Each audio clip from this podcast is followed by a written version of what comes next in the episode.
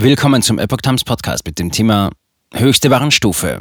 Vulkan Sakurajima in Japan ausgebrochen.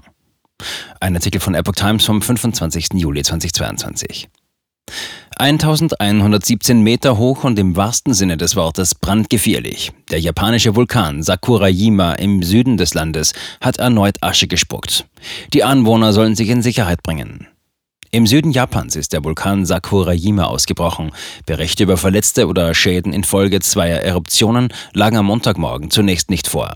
Die meteorologische Behörde gab die höchste Warnstufe aus. Bis zu zweieinhalb Kilometer weit spuckte der Vulkan Asche und Gesteinsbrocken aus.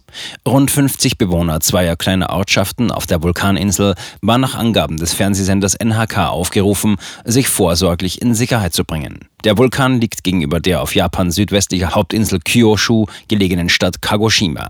Der 1117 Meter hohe Sakurajima ist einer der aktivsten Vulkane des Landes. Dass Japan öfter von Eruptionen und Erdbeben heimgesucht wird, liegt an der besonderen geografischen Lage. Das Inselreich ist Teil des sogenannten Feuerrings. In dieser hufeisenförmigen Zone befindet sich etwa die Hälfte aller aktiven Vulkane. Das Gebiet reicht von der südamerikanischen Westküste entlang der Westküste der USA über Russland und Japan bis nach Südostasien.